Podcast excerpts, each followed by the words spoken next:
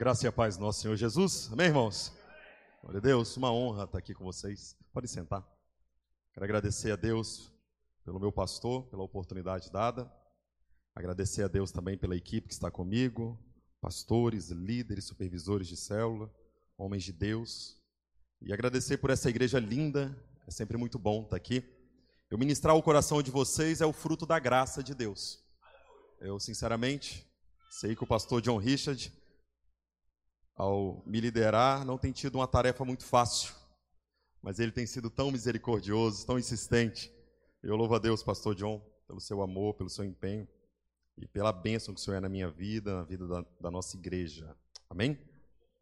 Vamos lá. É, eu quero compartilhar uma palavra com vocês. Pode já colocar a primeira imagem, por gentileza? Nós que estamos nessa conferência, provados e aprovados, eu tenho uma mensagem que é bem extensa, eu prometo cumpri-la por total, né, em toda. E eu quero, nesse objetivo, então, sua total atenção. Eu vou ser muito específico e não vou poder me ater aos pontos que eu vou ensinar. Mas se os irmãos tiverem a atenção devida, eu tenho certeza que algum desses pontos vai falar contigo, que o Senhor vai te surpreender e que nós teremos um fechamento sobrenatural. Quantos querem um fechamento sobrenatural? Amém? Glória a Deus. Nosso querido obreiro, pastor precioso aqui orou, mas eu quero orar de novo. Quanto mais oração, mais poder, amém? Feche os olhos aí, do jeito que você está, sentado mesmo. Querido Deus, eu agradeço ao Senhor, agradeço pela vida do meu pastor, pastor John Richard, da minha pastora, pastora Eleni. Agradeço também ao Senhor, ó Deus, pela minha família que está comigo, pelos meus filhos, pela minha preciosa esposa. Agradeço pela igreja e agradeço pela oportunidade. Te peço, meu Deus, em nome de Jesus, me usa, me usa segundo a tua graça, bondade e favor Faça, meu Deus, o teu extraordinário. Libera aqui, ó Pai, dos teus nove dons. Capacita-nos, edifica-nos, para que essa grande e poderosa obra se complete para a glória do Senhor. Diga comigo, Pai, ajuda o pastor Pedro. Glória a Deus. Amém? Você que pode, abra sua Bíblia em Gênesis 12, verso 1 e 2. Deixa eu já começar aqui trazendo clareza sobre o que nós vamos agora aprender o que, que você vai ouvir da parte de Deus através da minha vida. Bom, provados e aprovados. Perceba que nós ouvimos aqui durante todas as ministrações o tema provados, sim ou não? E de fato foram palavras poderosas, uma se encaixando na outra, cheia de rema, cheia de vida no espírito.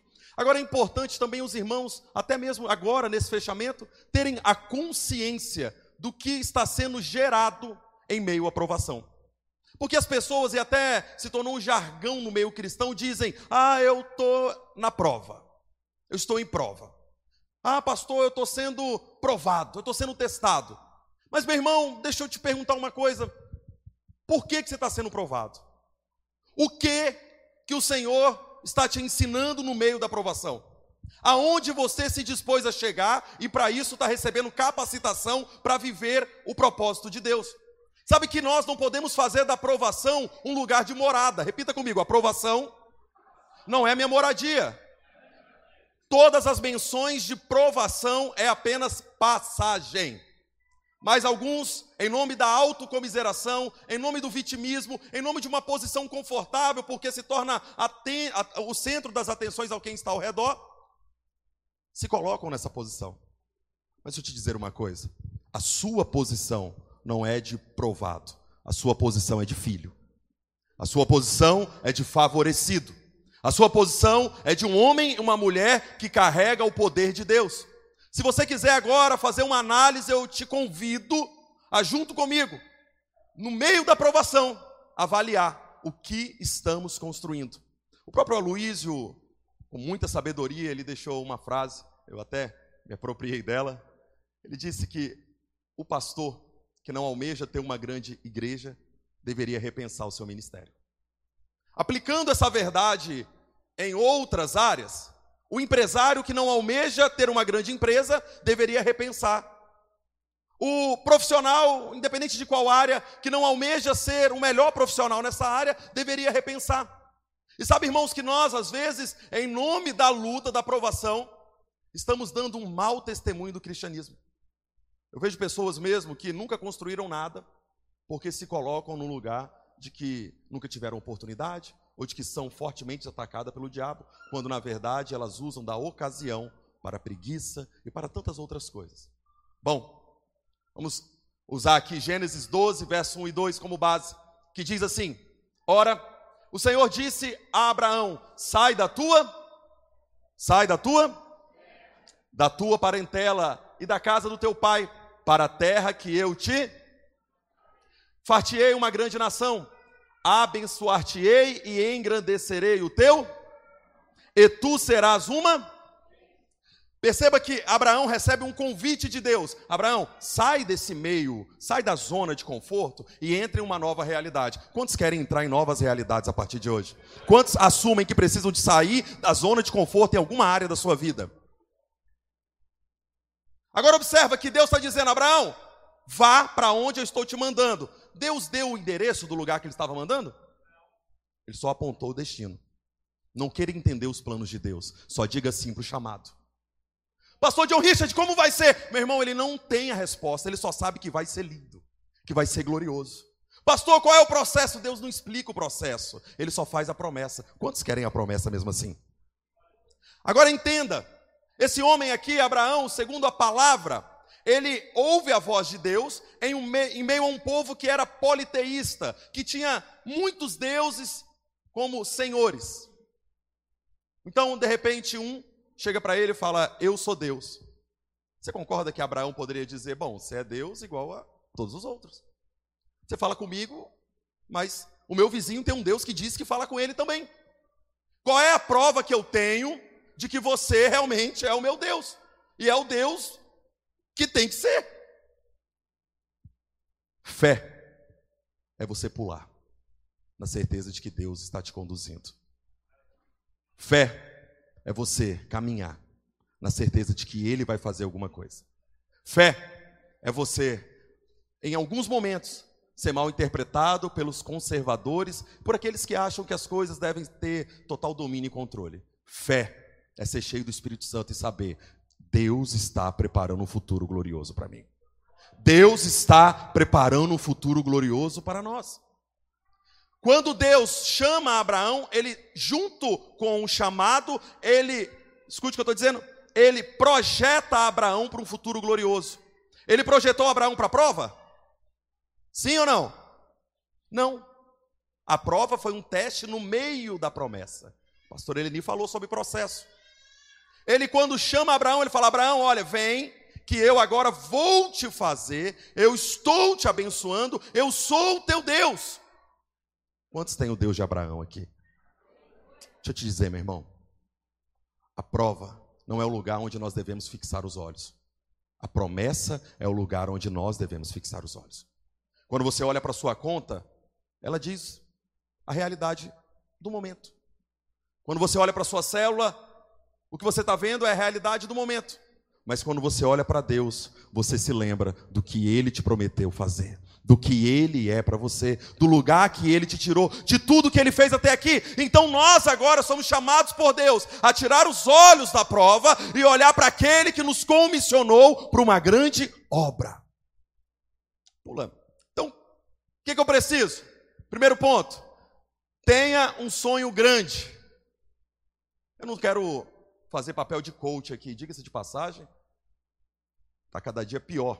Aonde você liga, tem alguém querendo te ensinar a ser rico, a fazer qualquer coisa. Mas escute o que eu estou dizendo. Pastor Eleni, com muita ousadia do Espírito, se posicionou, até elogiei, falando pastor John Richard, que palavra poderosa. Escute o que eu estou dizendo. Em um tempo onde muitas vozes querem falar, só uma é a voz da verdade. Estou te dizendo, na internet você acha resposta para tudo, mas só na Bíblia você encontra a vida eterna. Então, tenha um sonho grande. O que é ter um sonho grande? É sonhar o sonho de Deus. Me responda. Deus quer que eu pastoreie uma igreja pequena ou uma igreja grande? Me responda. Deus quer que você tenha uma promessa pequena ou uma promessa grande? Quem coopera com Deus acessa novas realidades. Sabe que eu conheço um pastor muito querido, ele disse: Pastor Pedro, o segredo para uma igreja crescer é o pastor não atrapalhar Deus. Porque o maior interessado em que a igreja cresça, em que a sua célula cresça, diga amém. Em que sua família prospere, diga amém. É o próprio Deus. Pastor, então como eu faço? Primeiro, você só vai partir do mesmo ponto que eu aqui. Você primeiro projeta algo grande. Eu vejo pessoas que, em nome da humildade, em nome da simplicidade, falam: ai, pastor, eu só queria ter um carrinho para ir para o culto. Ai, pastor, eu não queria ser rico. Eu fico pensando, Deus, faz ele ficar rico então, e toda a diferença que ele chama de riqueza, manda ele me entregar para eu investir na obra. Ai, pastor, eu, eu só queria ter saúde, pelo menos para. Não, meu irmão. João 10,10, 10, ele te chamou para ter vida e vida com abundância. Ele te chamou para projetar coisas grandes. Quantos querem coisas grandes? Sabe, lá na igreja, é, esse ano nós começamos com poucas células e eu estabeleci o projeto. Não, nós vamos chegar ao final do ano com 100 células. Formamos uma turma de maturidade, deu 70 alunos, formamos mais outras, Formamos uma turma CTL, até mandei para o meu pastor, um número muito expressivo também, foi uma formatura muito linda. E novos líderes sendo treinados, sendo motivados, sendo trabalhados. Nós já alcançamos um número de 70 células. Quantas células? Agora me responda, eu poderia estar na posição dizendo: Ah, Deus, se eu tivesse pelo menos 30 células, se eu tivesse pelo menos um ônibusinho buscando os irmãos. Irmãos, nós temos três ônibus buscando os irmãos. E aí eu achei legal, que quando nós compramos, dois são próprios, né? Quando eu comprei o segundo, e aí eu cheguei para o Alex, né? Um, um, dos nossos futuros pastores lá, cheguei para o Alex, falei, Alex, olha que benção esse ônibus, ele que cuida dos dois ônibus nossos e, e, faz um trabalho brilhante. Eu falei, olha só que ônibus lindo. Ele falou, é, pastor, então agora só falta dois para quatro. Eu falei, não, mas eu nem comemorei esse ainda. O homem já está acelerado. Mas sabe que o que ele fez foi esticar a minha fé. Dizer, é, pastor, mas Deus quer fazer mais. Agora, alguns irmãos saudosistas ficam lá atrás olhando, dizendo: ai, pastor, eu lembro quando lá nos anos tal, tal coisa aconteceu.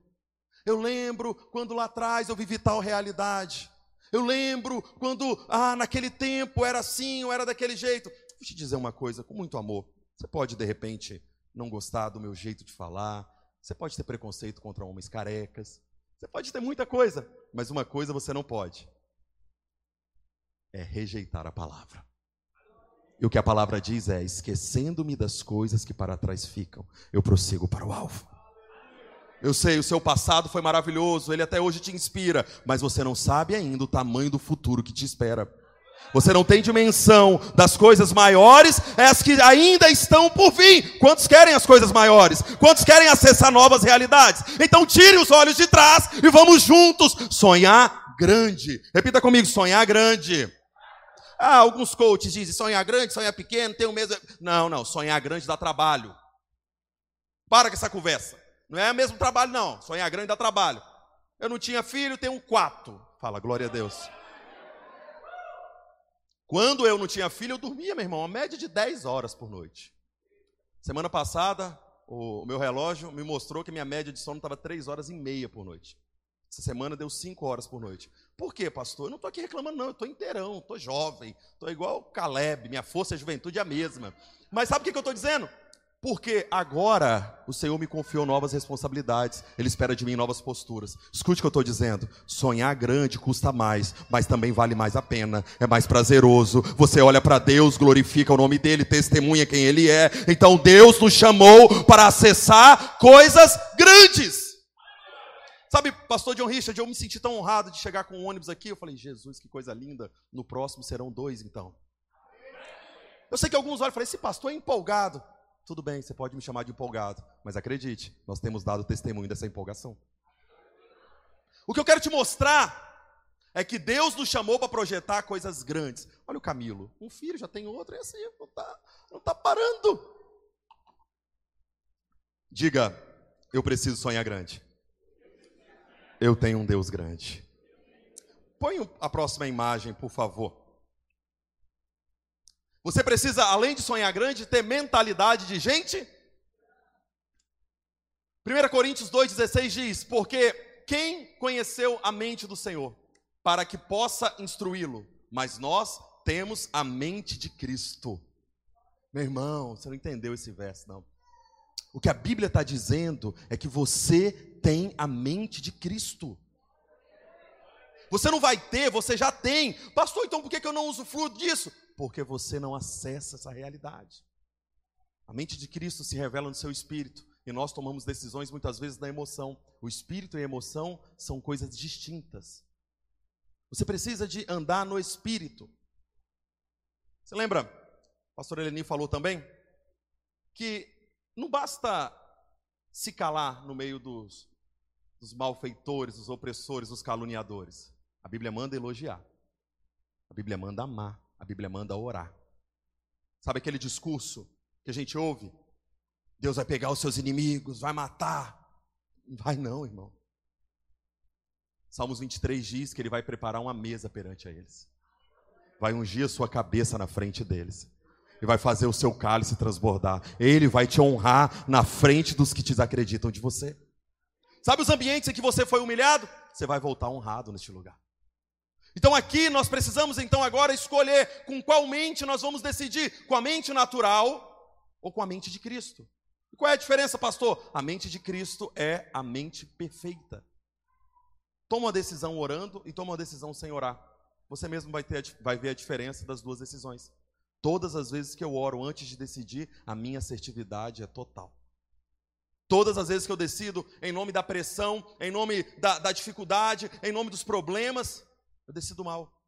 Quantos já fizeram um negócio aqui, vender alguma coisa ou negociar alguma coisa, apertado financeiramente? Já passou por isso? Eu sei que você tomou prejuízo.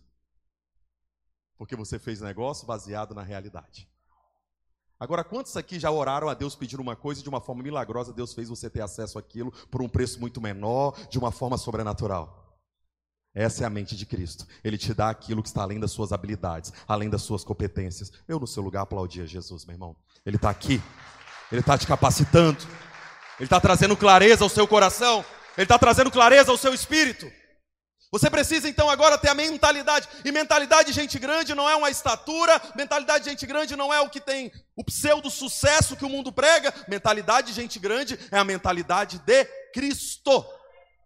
O próximo verso aqui diz: e nos ressuscitou, juntamente com ele nos fez assentar nos lugares celestiais em Cristo Jesus. Efésios 2:6. Irmãos, isso é lindo, eu amo esse verso, eu uso muito ele. Sabe por quê? Eu vejo irmãos que, em nome da batalha espiritual, ficam expulsando demônios, ficam tirando potestades, ficam guerreando contra principados e falam, e o demônio tal, e o principado tal, meu Deus, olha a coisa feia acontecendo, olha o que o diabo quer fazer. Mas, irmão, olha aqui, nós estamos já em uma posição de vitória. Nós já estamos acima dos principados e potestades em Cristo. Pastor, esse sentido é literal não é um sentido profético. É só para você entender qual é a sua posição em Deus.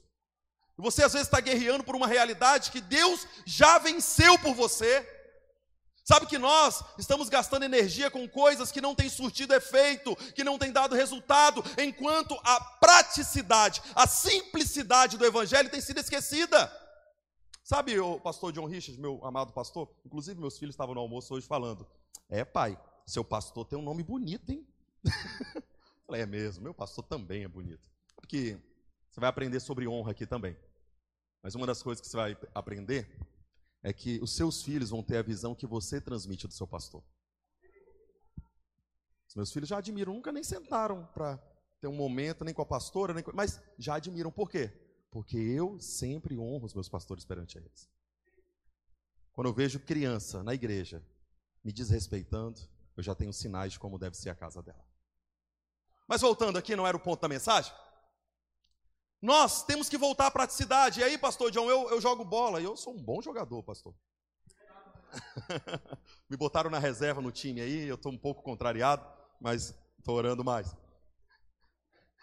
Presta atenção.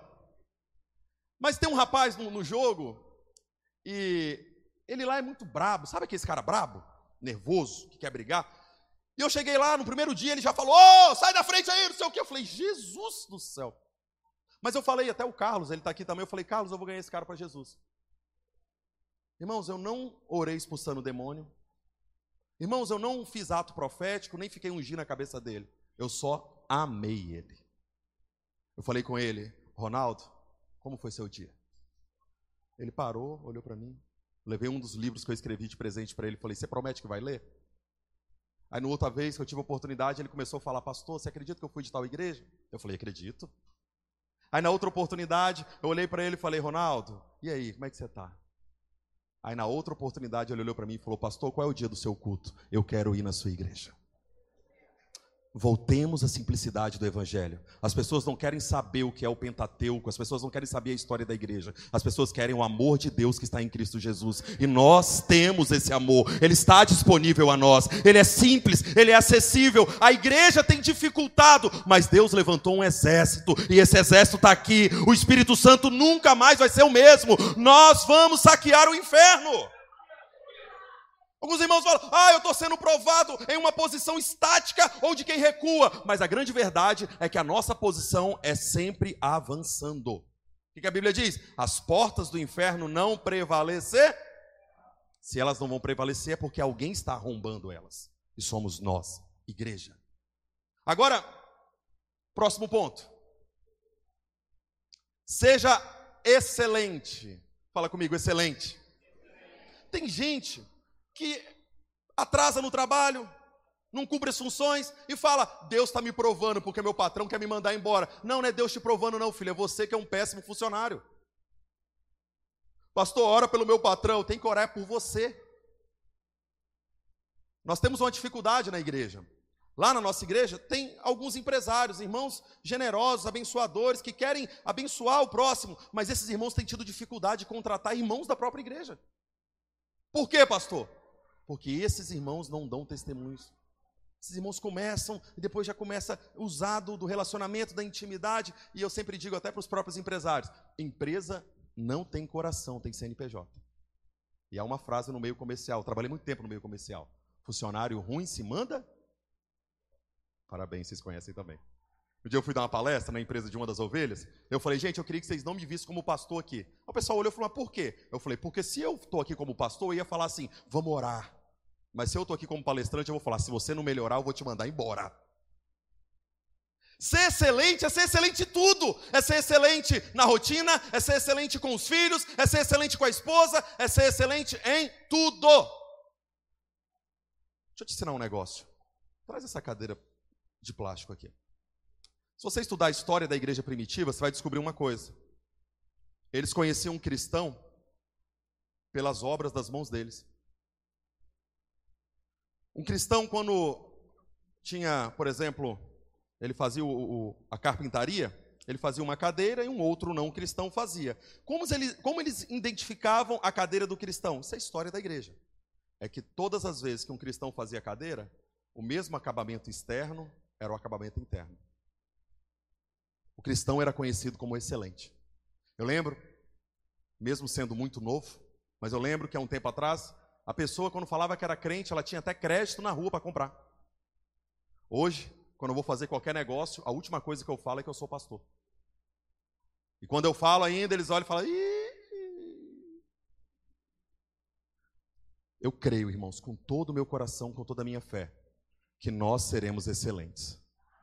E nós não colocaremos culpa na prova por causa da nossa negligência, por causa da nossa omissão. O líder de célula, que ao invés de começar às sete e meia, começa às oito horas. Ai, pastor, minha célula não cresce, eu estou sendo provado. Você não está sendo provado. Ai, pastor, eu não sei por que, que as coisas não avançam na minha célula. O pastor John no último discipulado, ele falou um negócio que eu peguei, que eu já estou falando isso quase todo culto. O que, pastor?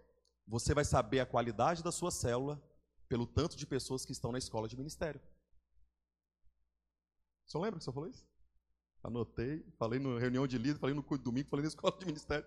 Porque a minha célula não cresce, mas tem quem na escola de ministério? Ninguém. Não vai crescer, meu irmão. Aí você está sendo provado? Não, você não está sendo provado. Você não está sendo excelente. Quantos querem ser excelentes aqui? Muito ou pouco excelente? O Senhor nos chamou para ser excelente, irmãos.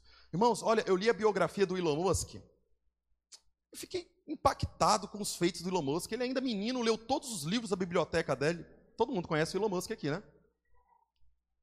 Tem gente que não conhece. Glória a Deus. Vamos lá. Elon Musk é dono da Tesla, da SpaceX. A SpaceX ensina a NASA hoje a fazer foguete espacial. O primeiro foguete espacial que pousa é da SpaceX. Mas não é sobre isso que eu quero dizer. O, o Elon Musk faz coisas lindas, extraordinárias. E sabe uma coisa que ele tem, que todos os homens que têm resultados extraordinários têm? Excelência. Ele é chato, ele é exigente. Ele não aceita o mais ou menos, porque a média, a etimologia da palavra é medíocre. Ele não quer mediocridade. Ele não leva em conta o, o, conhecimento acadêmico da pessoa, ele leva em conta o talento da pessoa e se a pessoa é excelente. Sabe o que eu quero te mostrar nisso? É que ele não tem o que nós temos. Nós temos o Espírito do Deus vivo. Nós temos o Espírito do Deus de Israel. Irmão, você tem dimensão quem é o Deus de Israel? A nação de Israel é uma nação nova, com um poder bélico admirável, uma estrutura absurda. Esse Deus que a nação de Israel só adora, faz morada em nós. Olha a dimensão, olha o privilégio que temos, e às vezes estamos em uma posição de quem está sendo provado, quando deveríamos estar resistindo o diabo e ele fugindo de nós. Agora, irmão, ser excelente é mais uma das missões que Deus, das missões que Deus tem para nós. Quantos aceitam ser excelente? Vamos para a próxima. Esvaziando-se, mas esvaziando-se de si mesmo tomando a forma de servo, fazendo-se semelhante aos homens e, achando em forma de homem, humilhou-se a si mesmo, sendo obediente até a morte morte de. Morte de. Próximo verso. Antes, ele dá maior graça, portanto, diz: Deus resiste aos, mas dá graça aos. Tem crente que não consegue avançar, porque é soberbo tem um problema sério chamado justiça própria. Quer reconhecimento, quer merecimento, quer, quer ser visto. Deixa eu te falar uma coisa. Pergunta o meu pastor que está aqui. Eu nunca pedi ele para pregar. Mas eu tinha certeza que um dia ia a minha vez. Não precisei de falar mal de nenhum dos discípulos dele. Aliás, quando eu vou falar mal, eu já tenho muitas coisas ao meu respeito para conversar com ele. Mas eu tenho certeza que da mesma forma Deus tem coisas extraordinárias para cada um de nós. Não é você se valorizando, não é você se autopromovendo que essas coisas vão chegar. Porque as escrituras são claras em dizer: as bênçãos virão até nós. Irmãos, quando era ainda um menino recém-convertido, um jovem, meu ministério começou lavando o banheiro, porque eu já me converti querendo ser pastor. Eu acho lindo quando eu vejo um, um, um homem falando, eu não queria ser pastor, Deus me fez pastor. Eu falo, gente, comigo não foi assim. Eu converti, eu converti implorando, Deus, eu quero ser pastor, que coisa linda, que homem bem vestido, todo mundo vendo ele falar, ele sendo usado, eu quero isso para a minha vida. Eu, eu reconheço, acho que Deus olhou assim e falou: ah, vou ter que levantar esse rapaz, tem muita gente desistindo, a fila está pequena, vai ele mesmo. E eu digo para vocês, eu me sinto honrado, privilegiado, irmãos, eu já zerei a vida. Eu olho para a igreja hoje, eu vejo os ônibus chegando, mais de 400 irmãos, eu fico nostálgico dizendo: Meu Deus! Vou falar uma frase, pode ser que eu nunca mais pregue aqui, mas eu vou ter que dizer. Eu penso comigo: favela venceu.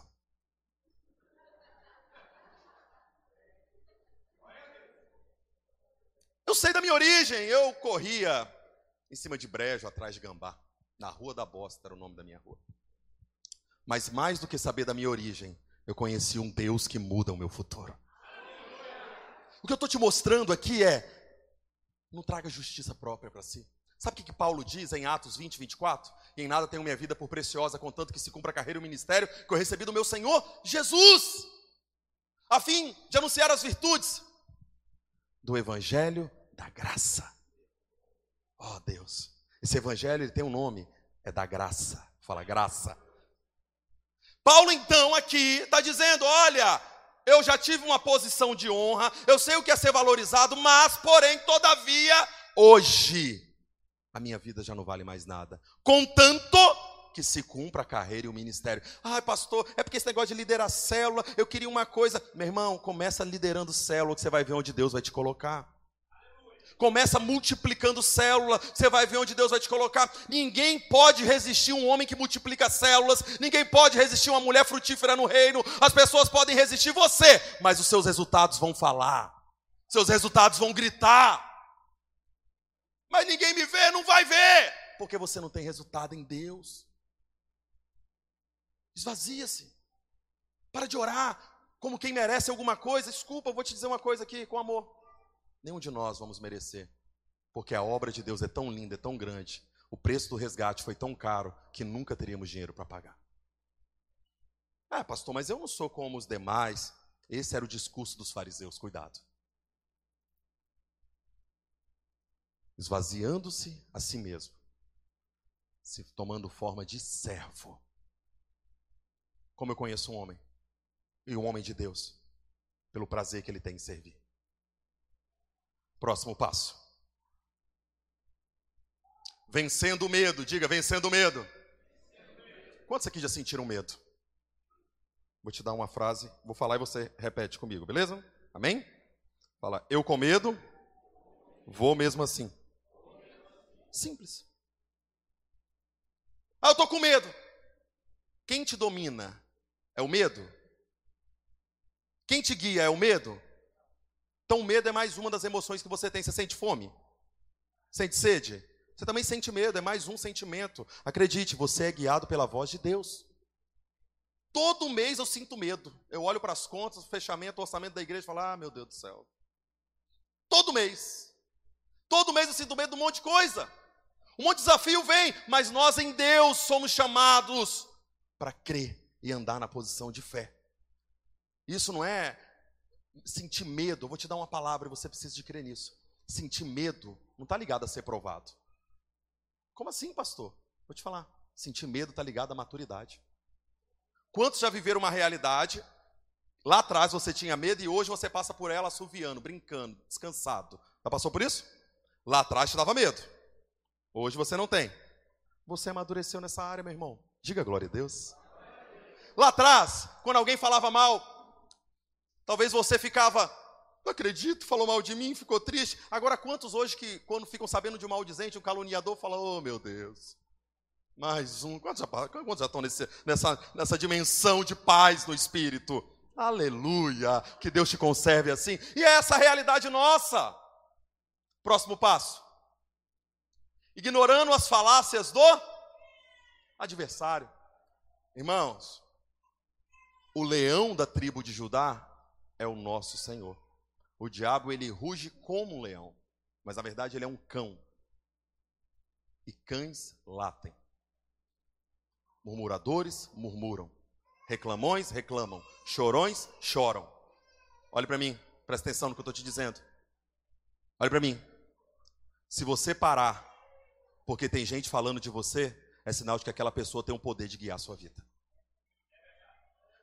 Pastor, mas eu não posso me entristecer? Pode. É mais uma emoção. Você não pode ser movido pela tristeza. Sabe que lá atrás, há seis anos atrás, nós tínhamos quatro ovelhas. Muitos desafios, muitos desafios. Muitas coisas. Ah, não vai dar certo, é só uma empolgação. Eu lembro que quando eu não tinha filho, o pastor John Richard, falaram, é porque você ainda não tem, não tem filho. Quando você tiver filho, você vai ver que não é tão assim. Porque as pessoas gostam de colocar a criança como peso, né? É o maior prazer da minha vida chegar com um monte de menino feliz que eu cheguei. Eu falei, gente, mas o que, que eu trouxe? Nada, só cheguei. Mas enfim. Aí depois falou, não, porque você é muito novo. E o tempo está passando, já não sou mais tão novinho assim. E agora vão falar outras coisas. Ah, não, porque Linhares é um lugar fértil, é fácil de ganhar vida. Ah, porque. Não, porque você está aqui, ó, a equipe que o senhor tem, pastor John Richard. Mas não lembra quando o senhor dava discipulado com uma pessoa, com duas, com o mesmo prazer que o senhor dá com sete, com oito, com dez, com vinte. Por quê? Escute o que eu estou dizendo. O nosso Deus, o nosso Senhor, ele nos chamou para ouvir só a voz dele. Por que, que Apocalipse vai dizer que a voz dele é como voz de muitas águas? Quantos já foram numa cachoeira? Cachoeira mesmo, nessas represas que tem, não. Cachoeira. Tenta conversar debaixo de uma queda d'água de cachoeira. Como é que é? Consegue? É o seu Deus falando com você. Todas as outras vozes se calam. A voz de muitas águas, quando ela fala, as outras se calam. Pastor, como eu faço? Acessa a presença dele e diz: Deus, muitas vozes estão querendo me dizer, mas só o Senhor é capaz de calar todas elas. Aplauda Jesus de novo, meu irmão. Ele é fiel. Ele é fiel. O nosso Deus é fiel. Próximo, por favor. Valorizando a sua casa ah, o diabo, estou sendo provado no casamento, mas não dá atenção para a mulher, não leva a mulher no salão, não come com a mulher, não passeia com a mulher, não pergunta como que foi o dia ainda, mesmo que não queira ouvir uma pergunta, porque ama.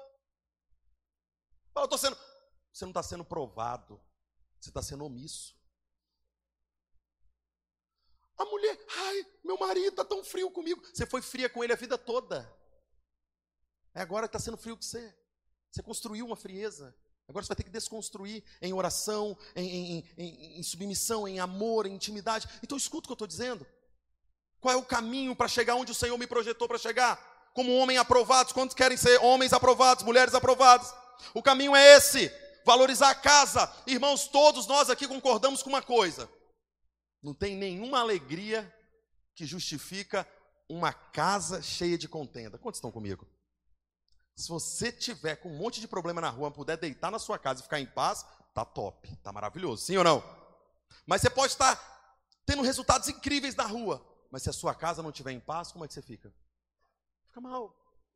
Fica batido. É ou não é? Você fica assim, ah, está na hora de ir embora. Tem hora extra, não? Então valorize. E o que a Bíblia diz sobre valorizar a casa? A Bíblia diz que não é opção. Inclusive, a Bíblia coloca é, é, essa comparação de valorizar ou não valorizar em um peso muito grande. Olha só o que diz aqui, ó, 1 Timóteo 5,8. Mas, se alguém não tem cuidado dos seus, principalmente dos da sua família, negou a. É pior do que um qual é o nome dos melhores amigos dos seus filhos? Não estou te acusando, você vai aprender a partir de hoje se você ainda não sabe. Eu sei de todos os meus filhos, eu levo e busco na escola e é quatro. Diga glória a Deus. Por isso que Deus me deu um HD tão avantajado como esse. Eu guardo o nome. E como é que foi hoje? Fez amigo novo? Como é que foi a merenda? É. Todas as vezes eu vou e volto conversando com eles. Sabe por quê, meu irmão? Eu estou mostrando para eles que o que eles tem por importante é importante para mim. Quando vier alguém os assediar, os cercar, querendo apresentar eles qualquer realidade diferente da fé que eu professo, eles vão lembrar do pai que eles têm e que eles não precisam disso. E aí não é provação, aí é você sendo aperfeiçoado para acessar os lugares que Deus quer te colocar. Sabe? Quando nós oramos, principalmente pelos filhos, coisas sobrenaturais acontecem. Um dos meus filhos, tempo atrás estava com uma amizade, uma pessoa, e eu fiquei muito preocupado com essa amizade. Eu estava orando, falei, Senhor, eu não estou confortável, não estou em paz, e fui orando com paz. Acredite, essa pessoa virou as costas, nunca mais conversou com esse filho meu. De uma forma inexplicável, cortou a amizade. Aí a pessoa, meu filho, ah, pai, o que? Eu falei, não sei o que aconteceu. Meu Deus, as pessoas são bipolar assim mesmo, fica tranquilo. Mas eu sei, no fundo, é oração. É autoridade, porque nós cremos na oração para curar o enfermo, nós cremos na oração para muitas coisas, mas temos que crer principalmente na oração que protege os nossos filhos, o nosso matrimônio, a nossa casa, as nossas finanças. Nós não somos como ímpio, refém da sorte. Nós temos um Deus que cuida de todas as áreas das nossas vidas. Próxima imagem, por favor. O tempo voa aqui em cima, gente. Gratidão pelas pequenas. Celebre as pequenas conquistas. Abriu mais uma célula, faz festa. Aleluia. Cada um na sua personalidade, amém? Às vezes você é introvertido. Às vezes a sua festa é, ó. Uhul. Amém. Glória a Deus, é sua festa. É. Tá, tá feliz? Estou. Aleluia. A minha festa é soltar fogos, gritar na rua. Brincadeira, menos, menos. Parei. Mas cada um tem a sua. Mas celebre, aproveite as pequenas coisas, conquistas, aquilo que Deus tem feito. Olha, eu vou te contar uma historinha. Eu ouvi essa semana. O rapaz agarrou o pé no trilho. Vocês devem ter ouvido também. E ele viu o trem se aproximando. E você sabe, pé no trilho, trem se aproximando, não é uma boa coisa. Ele começou a falar com Deus: tira o meu pé do trilho. E o pé não soltava. E ele disse: se o senhor tirar, eu volto para a igreja. E o pé não tirava e falou: e eu volto para a igreja e começo a jejuar. O pé não saía, ele falou: Eu dou o dízimo. O pé não saía, ele falou: Eu faço seminário, viro pastor. O pé não saía, ele, pelo amor de Deus, eu vou prometer mais uma coisa. De repente o pé saiu, ele falou: Precisa mais não, Deus, obrigado. Já, ó, saiu, vou embora. Tem gente que é assim. Está passando uma prova, uma luta, uma tribulação tremenda, recebe o milagre, nem se dá conta de quem fez o milagre. Pastor, ora pela minha enfermidade. Eu oro, Deus cura. E a enfermidade? Que enfermidade? Nem lembro, pastor. Pastor, aqui tem Samarco? Essas indenizações? Lá no norte? Ora pela indenização da Samarco. Norte, Samarco tá. Aí você ora, Deus abençoe o irmão, a família, vai mudar a história dele. O irmão recebe. Sabe como que eu descubro que o irmão recebe? Sumiu da igreja. Saiu do culto. me bloqueou nas redes sociais. E se me vê na rua, faz de conta que não viu. Pastor, todos assim? Não, tem um pouco que salva. Mas preste atenção no que eu estou te mostrando.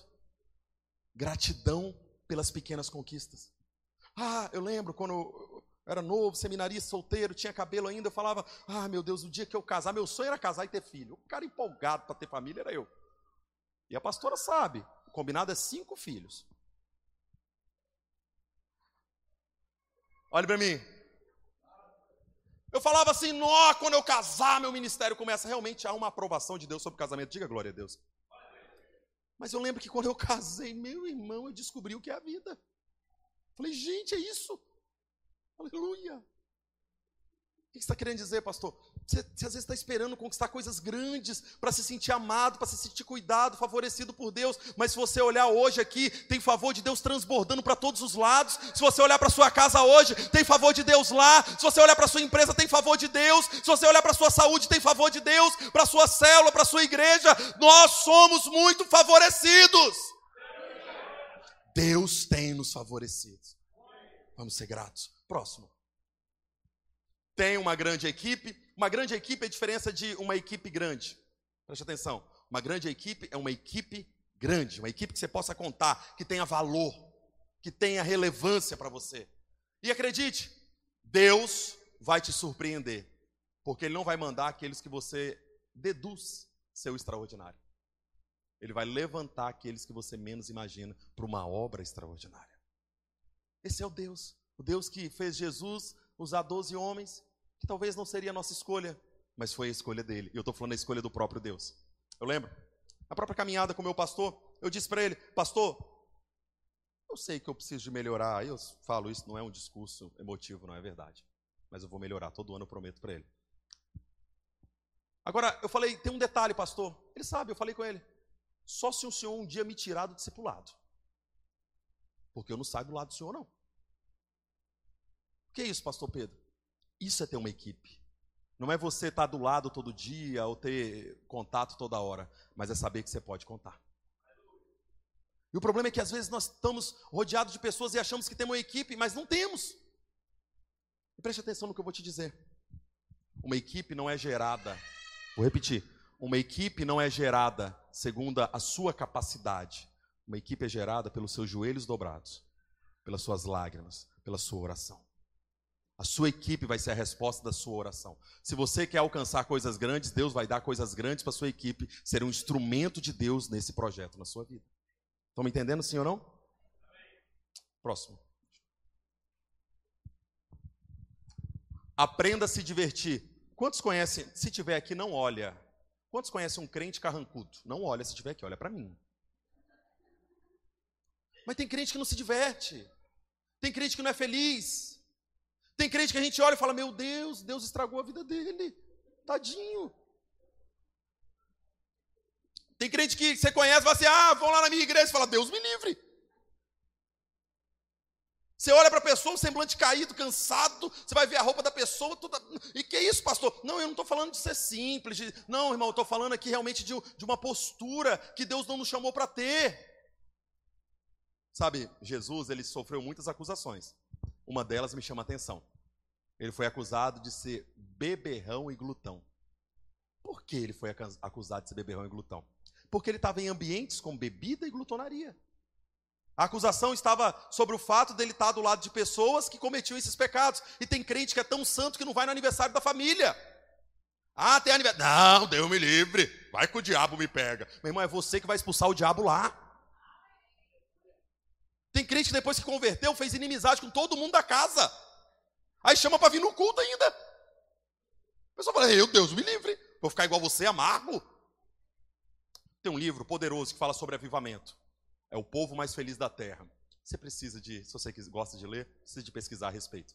Olhe para mim. Quanto mais cheio do Espírito Santo eu sou, mais do fruto do Espírito eu tenho. E o fruto do Espírito me dá as características que o mundo sonha em ter. Paga um coach, terapia, toma remédios controlados, mas não consegue na plenitude. Deus nos deu de graça e pela graça.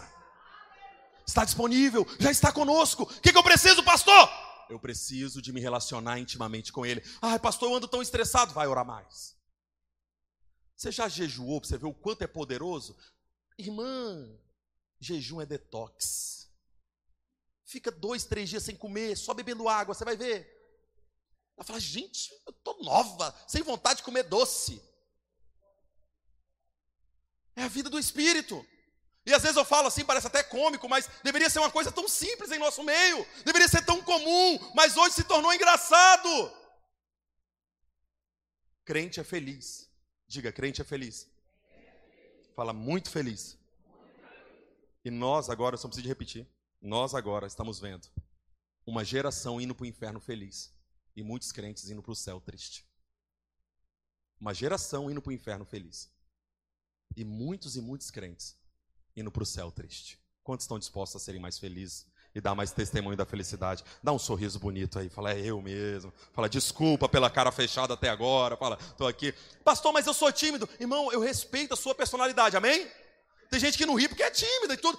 Fique em paz, mas a, a felicidade não está só em sorrir. Até um rosto feliz você vê, ó, fulano está feliz. Quantos lembram da época da máscara? Faz tanto tempo. A gente estava rindo com o olho, sim ou não? Eu descobri, inclusive, que está nascendo um monte de ruga aqui do lado. Falei, meu Deus, socorro. Fica a sua máscara faz assim, todo mundo sabe que você está rindo. Sabe ou não sabe que você está rindo?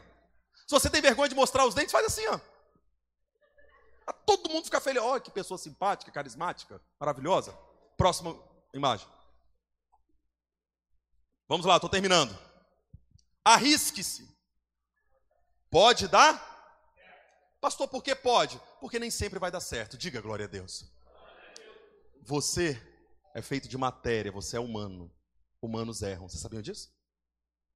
Mas tem uma palavra, Romanos 8, 28. Todas cooperam para o nosso bem. Arriscar não é ser inconsequente, não é ser irresponsável. Deixa eu te dar um exemplo. E tomando pela mão direita, o levantou, e logo seus pés e artelhos se firmaram, saltando ele, pôs-se em pé e andou. Entrou com eles no templo, andando e saltando e louvando a. O homem estava lá na porta formosa dizendo: Ai, me dá esmola, me dá esmola. O que, que Pedro fez? Não, não, não vou te dar esmola, vou te dar uma coisa melhor. Pegou na mão dele e falou: O quê? Levanta! Lá na nossa igreja, uma irmã muito preciosa, está até aqui hoje. Fica de pé, mulher de Deus.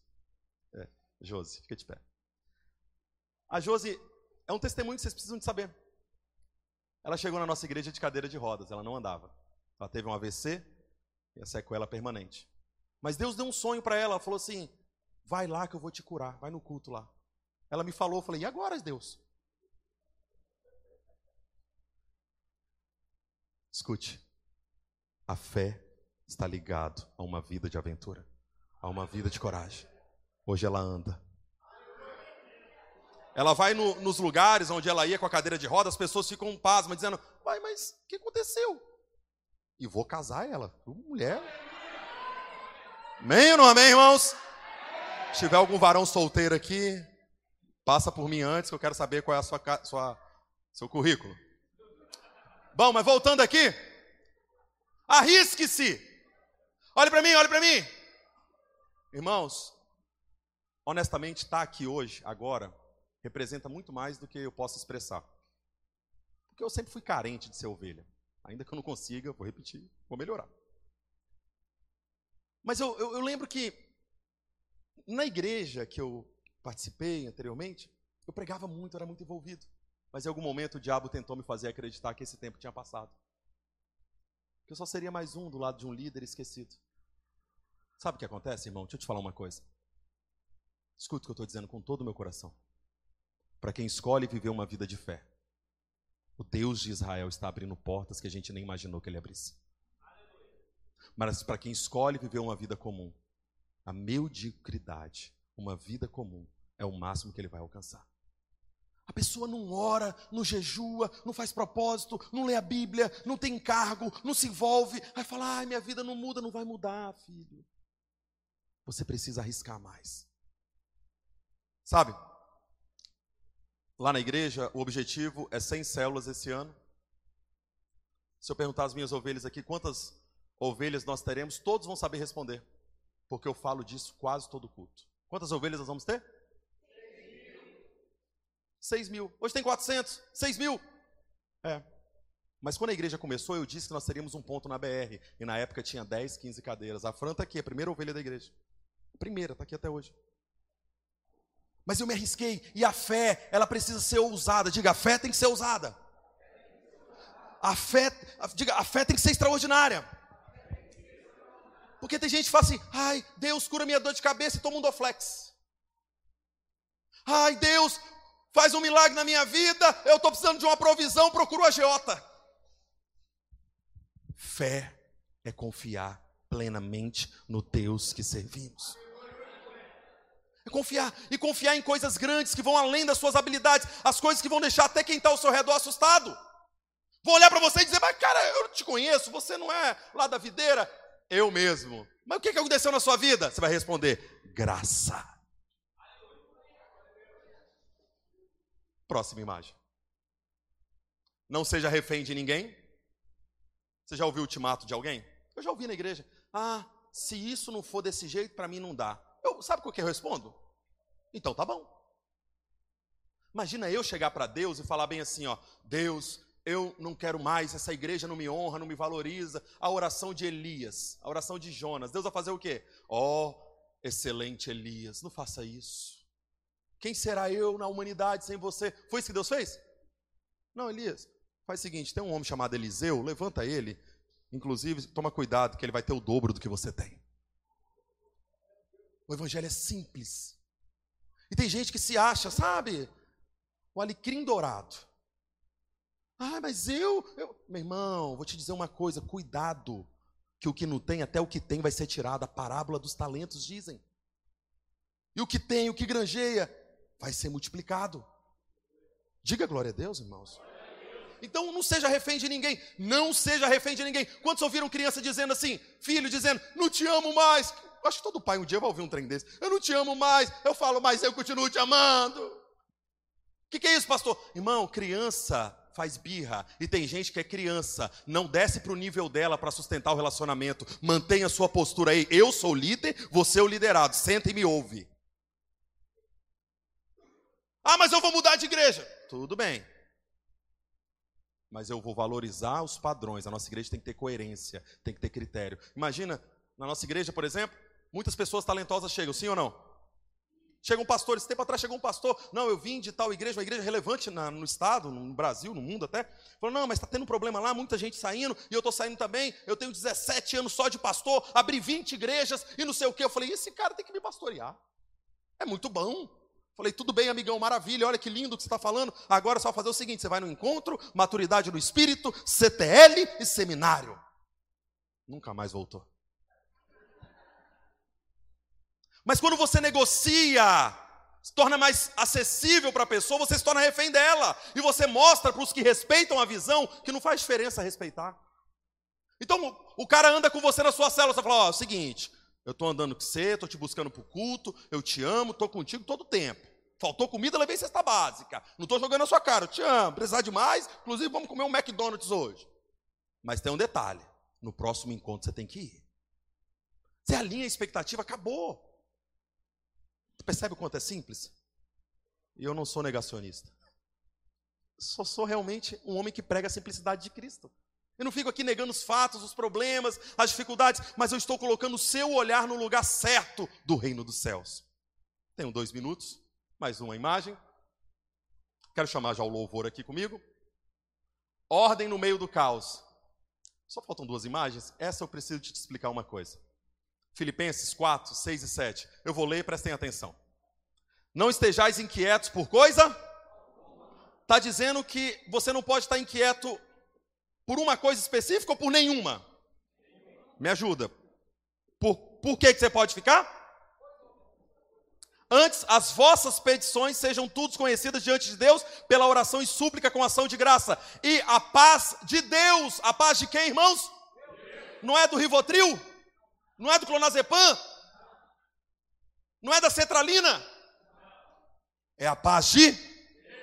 Esses dias a irmã falou: Meu marido não quer nada, mas eu estou orando por ele. Eu falei: Quantos minutos você ora por dia por ele? Não, eu não oro assim não. Eu falei: Então você só está com o discurso que ora, minha filha. A gente tem essa mania. Estou orando por tal caso, mas não ora. A gente fala, estou orando naquele discurso bonito que todo crente tem. Está orando, ora mesmo, você vai ver o resultado. E aí, ali fala, para você não andar inquieto, você precisa orar, apresentar a Deus as suas petições. E aí a Bíblia promete, diga, é promessa. Fala, se eu orar, eu estou debaixo da promessa. A paz de Deus, que excede todo entendimento, guardará os vossos corações e os vossos pensamentos em Cristo. Irmão, excede todo entendimento, transcende o seu intelecto. Que paz é essa? Repita: a paz de Deus. Isso é maravilhoso, isso não é poderoso?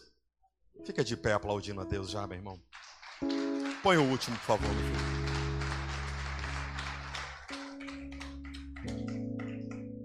Olha isso. Reaprenda sempre. Quantos já erraram?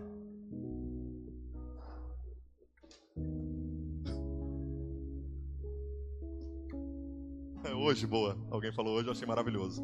Isso aí. Sabe qual é o problema? Pedro e Judas. Os dois erraram. Estão comigo? Judas, na melancolia, metameleia. Pedro, na metanoia, transformação de mente. A questão não está em errar, mas na posição que você tomou a partir do erro. Alguns homens de Deus nunca mais conseguiram se erguer, mas não foi porque Deus não perdoou, foi porque eles nunca tiraram o olho dos erros que cometeram. Algumas mulheres de Deus carregam mágoas carregam frustrações, feridas da época da infância, às vezes por abuso, por abandono, por tantas coisas, mas não é porque Deus não sarou, não quer sarar ou não perdoou, é porque elas ou eles não tiraram os olhos da ferida. Deixa eu te falar uma coisa, meu irmão, com muita responsabilidade em Deus, com muito compromisso. O Deus que nos chamou já perdoou os nossos pecados de ontem, de hoje e de amanhã. Ele não é como os maldizentes e os caluniadores que ficam de dedo apontado. Ele é como o pai do filho pródigo que está de braço erguido. O prazer do nosso Deus não é ver você lembrando dos seus erros em lágrimas perante a Ele. É você o adorando com toda a intensidade da sua alma. Eu tenho para você aqui uma palavra, eu quero que você receba ela. Deus chamou para viver uma dimensão tão profunda, tão profunda, ao ponto de passar pelo que for, assim como Jesus passou pela cruz, pelo Getsemane, e mesmo chorando, quem sabe como Estevão sendo apedrejado, continuar com os olhos fixos nele. O segredo é para onde estamos olhando. A aprovação realmente é uma realidade que ninguém escapa. Mas a forma com que você passa por ela vai fazer toda a diferença nos seus dias. O meu convite, eu quero orar por você, é para que você nessa noite, nessa capacitação, receba da parte de Deus uma carga de autoridade, de ânimo, de vigor que vai te fazer andar em novidade de vida. Eu profetizo que até o término do ano, tantas células vão se multiplicar, uma colheita extraordinária vai acontecer. Pessoas que já estavam desacreditadas ou que estavam disfarçando ter ânimo, vão viver no vigor de Deus, porque Ele te chamou e Ele tem feito tudo que é necessário para que você viva. Feche os olhos, adore Ele comigo.